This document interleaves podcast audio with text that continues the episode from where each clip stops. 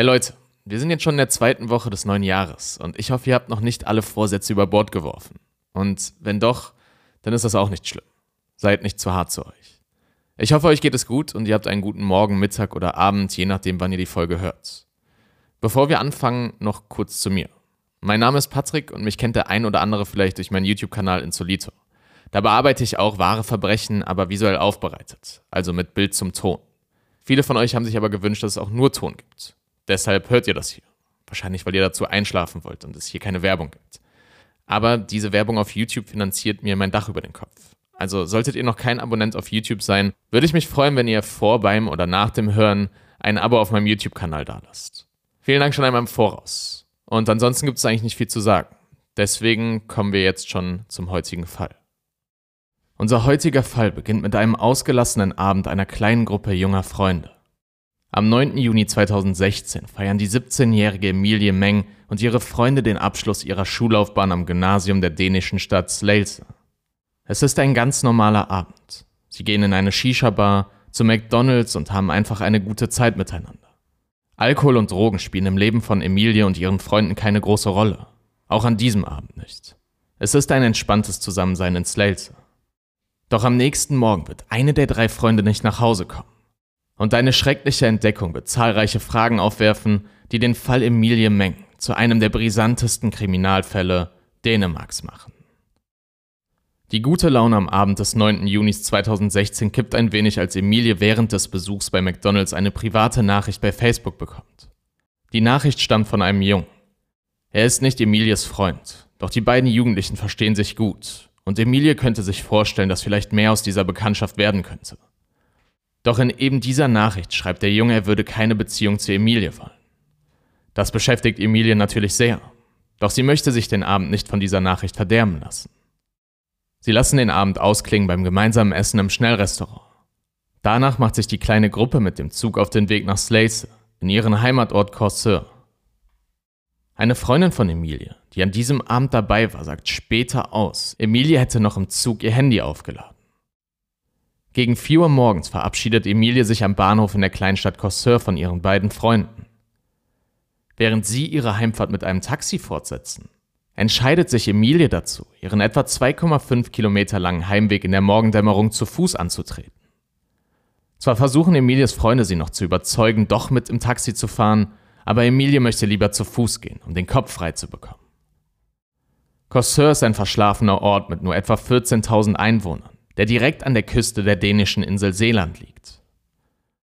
Die Freunde sehen Emilie noch einmal aus dem vorbeifahrenden Taxi heraus dabei, wie sie die Straße entlangläuft. Emilie bleibt über ihr Handy mit ihren Freunden via Textnachrichten in Kontakt, bis es irgendwann ausgeht. Vorher informiert sie ihre Freunde noch darüber, dass sie gleich einige Schrebergärten passieren und dann auf eine kleine Straße zwischen einer Tankstelle und einer Autobahn biegen würde. Diese Nachricht wird das letzte Lebenszeichen von Emilie Meng sein. Man weiß nicht, ob Emilies Akku trotz des Aufladens im Zug leer gegangen ist oder ob jemand ihr Handy ausgeschaltet hat. Als Emilies Mutter, ihr Stiefvater und ihre Geschwister am Sonntagmorgen merken, dass Emilie nicht zu Hause ist, nehmen sie an, sie sei schon bei dem Kirchentermin, der für 9 Uhr angesetzt war. Emilie sollte in einer Kirche der Gemeinde auftreten und gemeinsam mit ihrem Chor singen. Ihre Mutter macht sich dann auch auf den Weg zur Kirche. Doch dort erzählen ihr die anderen Gemeindemitglieder, dass Emilie nie dort aufgetaucht ist. Als Emilies Mutter realisiert, dass ihre Tochter weder nach Hause noch zu ihrem Auftritt in der Kirche gekommen ist, geht sie direkt zur Polizei und meldet die 17-jährige Emilie als vermisst. Es melden sich in der Region schnell hunderte Freiwillige, die bei der Suche nach der 17-jährigen Vermissten helfen. Auch die Polizei unterstützt mit Reiter- und Hundestaffeln sowie Tauchern. Es sind auch Hubschrauber im Einsatz. Die Suche mit ihnen muss aber aufgrund starker Regenfälle unterbrochen werden. Zwar werden vereinzelt Kleidungsstücke gefunden, doch bei Untersuchungen stellt sich heraus, dass keines davon Emilie gehört. Auch die Medien werden von Emilies Familie sofort eingeschaltet, in der Hoffnung, die 17-Jährige durch die erhöhte Reichweite schneller finden zu können. Auf ihrem Heimweg musste Emilie auch einen kleinen Kanal passieren. Die Beamten ziehen in Erwägung, sie könnte vielleicht ausgerutscht und in den Kanal gefallen und dort ertrunken sein. Deswegen untersuchen sie den Kanal genauer. Doch nirgendwo verbirgt sich ein Hinweis auf Emilie Meng. Zunächst geht die Polizei noch davon aus, Emilie könnte freiwillig verschwunden sein. Sie spekulieren, dass sie vielleicht nach der Nachricht ihres Flirts, die sie während des Essens bei McDonald's erhalten hatte, so verletzt gewesen war, dass sie alleine losgezogen ist. Und tatsächlich gibt es im Laufe des 11. Junis 2016 Gerüchte, Emilie könnte noch leben. Laut der Polizei soll sie zwischenzeitlich im Facebook Messenger online gewesen sein. So soll sie die Nachrichten, die Freunde ihr über den Messenger geschickt haben, zwar nicht beantwortet, aber gelesen haben. Aber schon am nächsten Tag revidiert die Polizei diese Aussage wieder und sagt, nicht sie selbst haben Emilies vermeintliche Aktivität in den sozialen Netzwerken als Lebenszeichen interpretiert, sondern Personen, die versucht hatten, Kontakt mit ihr aufzunehmen. Am 13. Juni, also zwei Tage nach Emilies Verschwinden, beginnt ihre Familie mit dem Sammeln von Spendengeldern, die als Belohnungszahlung dafür eingesetzt werden sollen, wenn jemand einen sachdienlichen Hinweis zu Emilies Verbleib teilen kann. In darauffolgenden Tagen geht die Suche nach der vermissten 17-Jährigen weiter. Doch mit jeder Stunde schwindet die Zuversicht, die Teenagerin noch lebendig zu finden. Irgendwann geht die Polizei in Corsair sogar von Tür zu Tür, um die Einwohner zu befragen. Außerdem werden weitere Gewässer und umliegende Gelände abgesucht. Doch keine dieser Maßnahmen bringt den erhofften Erfolg. Zwar gibt es Zeugen, die sie gesehen haben wollen, doch sie unterscheiden sich von den Uhrzeiten und Orten so sehr, dass man keine davon bestätigen kann. Nach einiger Zeit der vergeblichen Suche schließt die Polizei dann nicht mehr aus, dass es sich bei Emilies Verschwinden um ein Verbrechen handeln könnte. Am 19. August wird ein Parkplatz am Bahnhof von Corsair abgesucht. Dabei werden nicht näher beschriebene Gegenstände gefunden. Die Suche wird privat organisiert und die gefundenen Gegenstände werden der Polizei übergeben. Doch die Polizei verrät aus ermittlungstaktischen Gründen nicht, um was für Gegenstände es sich genau handelt. In den kommenden Monaten gibt es immer wieder Suchaktionen in bestimmten Gegenden oder an Gewässern, die aber allesamt erfolglos verlaufen. Das Belohnungsgeld liegt mittlerweile bereits bei 200.000 dänischen Kronen, umgerechnet also bei etwa 25.000 Euro. Trotzdem gibt es keine sachkundigen Hinweise im Fall von Emilie Meng. Natürlich versucht die Polizei den Abend so gut wie möglich zu rekonstruieren. Dabei versuchen sie auch auf Videomaterial aus der Nacht des Verschwindens zurückzugreifen. In Dänemark gibt es an öffentlichen Plätzen oder in Läden oftmals Sicherheitskameras. So auch in der McDonalds-Filiale in Slelse, in der Emilie und ihre Freunde gegessen haben. Die Polizei fordert das Videoüberwachungsmaterial der Filiale an, um Emilies Verhalten und das der anderen Besucher des Schnellrestaurants auszuwerten. Doch die Polizei erhält diese Aufnahmen nie. Es wird unterschiedlich darüber berichtet, was genau passiert ist. Einige sagen, die Polizei hätte zu spät bei der Filiale angefragt. Andere sagen, die Filiale kam der Anfrage der Polizei zu spät nach. So oder so, fest steht, dass dieses Überwachungsmaterial nie in den Besitz der Polizei kam und es nach 30 Tagen routinemäßig aus Datenschutzgründen gelöscht wurde. Diese möglicherweise interessanten Überwachungsaufnahmen sind also für immer verloren. Im Oktober 2016 wird öffentlich, dass ein 33-jähriger LK-Fahrer aus dem Ort Synylje nach Hinweisen aus der Bevölkerung bereits im August festgenommen und wegen des Verschwindens von Emilie Meng verhört wurde. Er war in der Nacht von Emilies Verschwinden mit seinem LKW in der Gegend unterwegs und wurde aufgrund dessen und eines einschlägigen Vorstrafenregisters verhört. Sein Haus in der Nähe von Kolding wurde aufwendig von mehreren Beamten durchsucht und seine elektronischen Datenträger wie Computer und Telefon untersucht. Später wird bekannt, dass der Mann wieder freigelassen wurde, da ihm keinerlei Verbindung zu Emilie Meng nachgewiesen werden konnte. Zwei Jahre später, im Jahr 2018, wird eben dieser Lkw-Fahrer wegen des mutmaßlichen sexuellen Missbrauchs eines neunjährigen Mädchens verhaftet. Ebenfalls im Oktober 2016 wird zum wiederholten Male das Haus des 67-jährigen Finn P ein Corsair durchsucht. Den Tipp haben die Beamten von Nachbarn des Mannes bekommen, die ihn verdächtigen, Emilie Meng in seiner Wohnung gefangen zu halten. Grundlage für diese Anschuldigung sind laute Schreie und Gepolter, dass die Nachbarn nach dem Verschwinden der 17-Jährigen immer wieder aus der Wohnung des Rentners gehört haben wollen. Es gibt auch Aufzeichnungen eben dieser Schreie, doch die polizeiliche Auswertung ergibt, dass es sich bei diesen Geräuschen schlichtweg um Lärm aus der Nachbarschaft handeln soll. Auch die Durchsuchungen des Hauses von Finn P. bleiben ohne Ergebnis. Dieser zeigt seine Nachbarn später wegen unerlaubten Abhörens und Überwachung an. In einem späteren Prozess wird ihm Recht gegeben. Es gilt als erwiesen, dass er nichts mit dem Verschwinden von Emilie Meng zu tun hat. Am 24. Dezember 2016, knapp ein Jahr nach Emilies Verschwinden, stößt ein Spaziergänger, der mit seinem Hund Gassi geht, an dem kleinen See Regnemarksbacke im dänischen Brörup gegen 16 Uhr auf die Leiche einer jungen Frau. Die ermittelnde Polizei bestätigt schon am nächsten Tag, dass es sich bei der verwesenden Frauenleiche um die vermisste 17-jährige Emilie Meng aus dem knapp 50 Kilometer entfernten Corseur handelt. Es wird nicht bekannt gegeben, was Emilies genaue Todesursache ist. Es wird nur gesagt, dass die 17-Jährige gewaltvoll zu Tode gekommen sein soll. Emilie soll kurz nach ihrem Verschwinden ermordet und dann in dem See in Brörup abgelegt worden sein. Weitere Details der rechtsmedizinischen Untersuchung werden nicht bekannt gegeben, wahrscheinlich wieder aus ermittlungstaktischen Gründen. Am 19. Januar 2017 wird Emilie Meng im engsten Familien- und Freundeskreis auf dem Friedhof der St. Paul-Kirche, in dessen Kirchenchor sie gesungen hat, beigesetzt. Das Geld, das Emilies Familie zuvor gesammelt hatte, wird an wohltätige Organisationen gespendet. Nachdem die Polizei nach dem Auffinden von Emilies Leiche nur sparsam mit neuen Informationen zu den Ermittlungen an die Öffentlichkeit gegangen ist, gibt es am 20. Juni 2017 einen neuen öffentlichen Aufruf. Aufgrund des Videomaterials der Überwachungskamera vom Bahnhof in Corsair sucht die Polizei nach einem weißen Auto, wahrscheinlich einem Hyundai i30 oder einem ähnlichen Pkw. Solch ein Auto wurde auf den Überwachungskameras am Morgen des 10. Juli 2016 um 4.07 Uhr dabei gefilmt, wie es auf dem Parkplatz des Bahnhofs herumfährt. Zwar gehen über 100 Hinweise zum Fahrzeug ein, doch keiner davon führt die Polizei zu einem konkreten Pkw, geschweige denn dessen Besitzer. Im Oktober jedoch wird öffentlich, dass ein Zeuge am Tag von Emilies Verschwinden in der Nähe des Sees, an dem Emilie später gefunden wurde, gewesen sein will.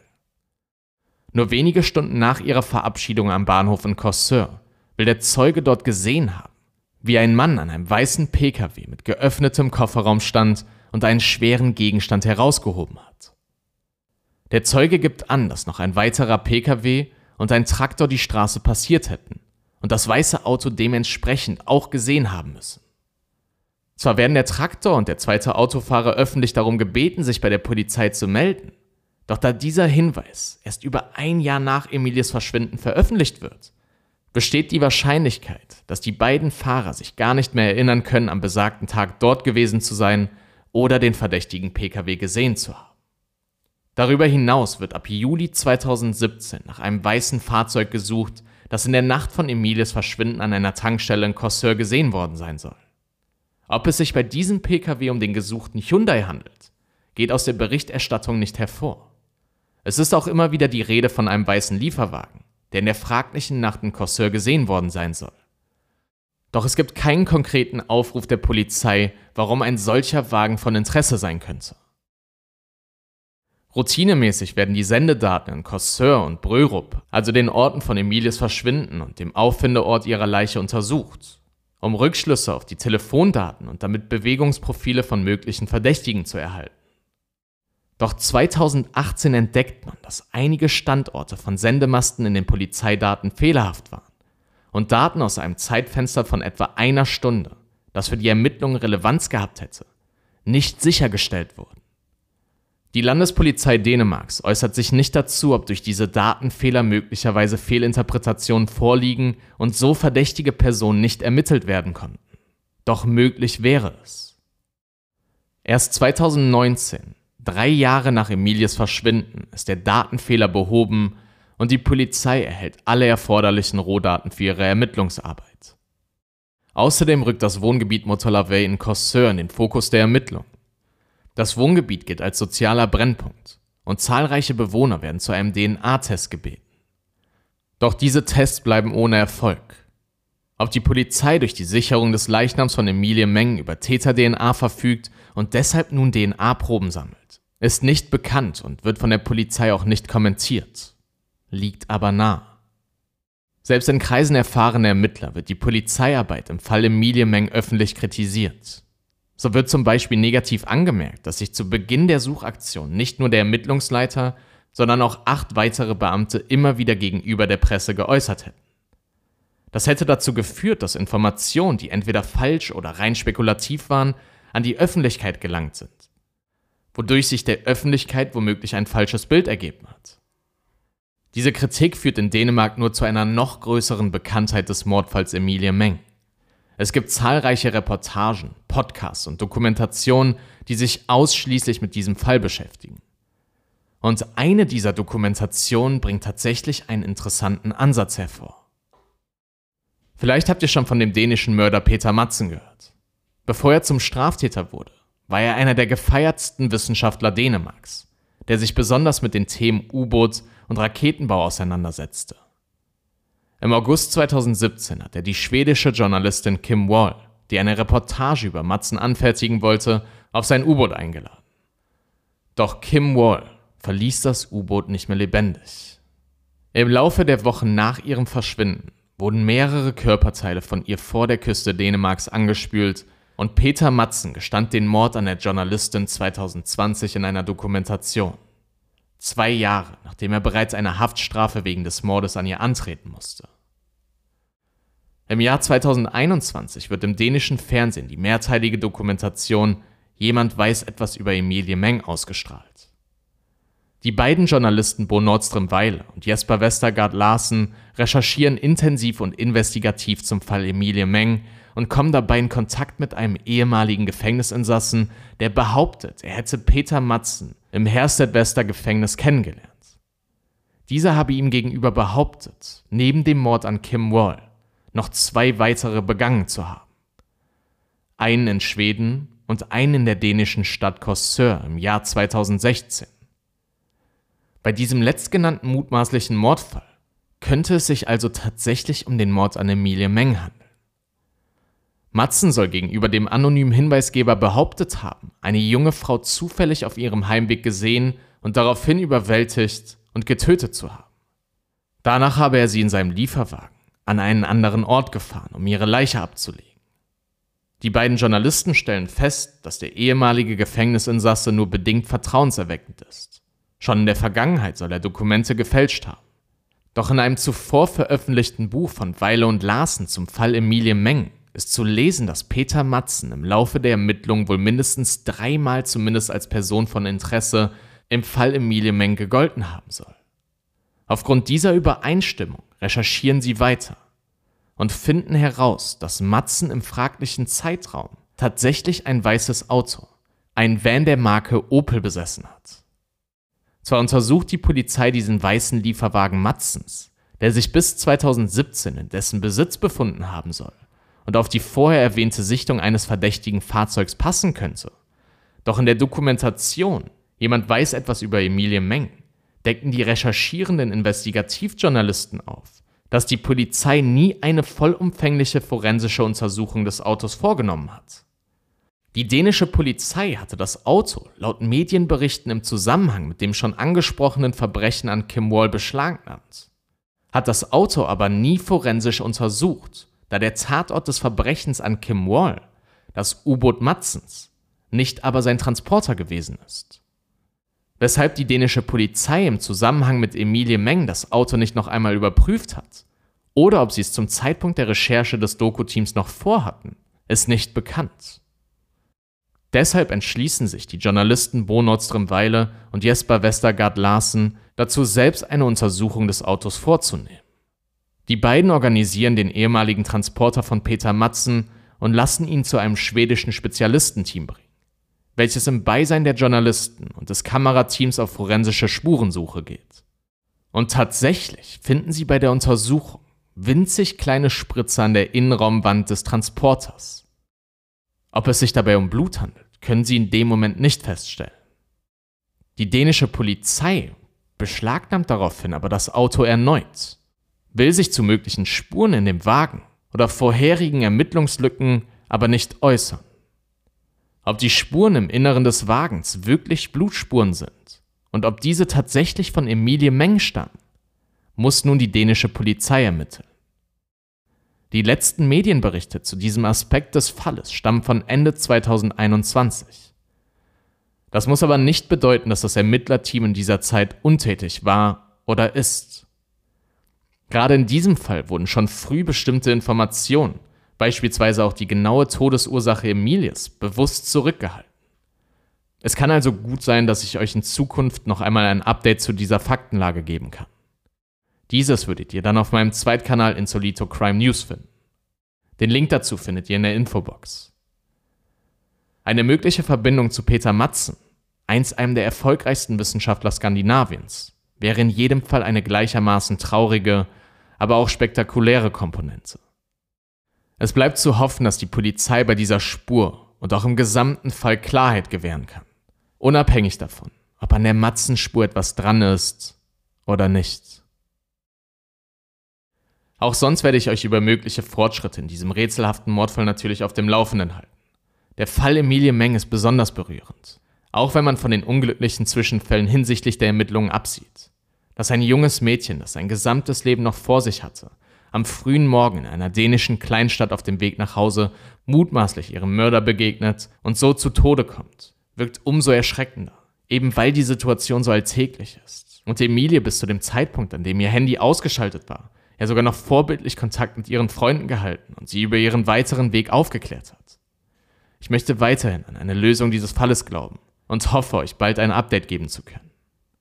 Und damit sind wir am Ende der heutigen Episode.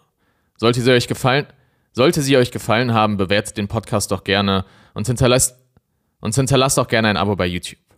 Vielen Dank schon einmal im Voraus und ansonsten gibt es nicht mehr viel zu sagen. Ich wünsche euch einen guten Morgen, Mittag oder Abend, je nachdem, wann ihr die Folge hört. Das habe ich auch schon im Intro gesagt, aber möchte euch nochmal daran erinnern und hoffe, dass wir uns nächste Woche wieder hören. Denn jetzt kommt hier, denn es wird ab jetzt oder auch schon seit letzter Woche wöchentlich ein Podcast auf allen möglichen Podcast-Plattformen veröffentlicht. So, dann bis zur nächsten Woche. Und deswegen bis zur nächsten Woche. Ciao Leute.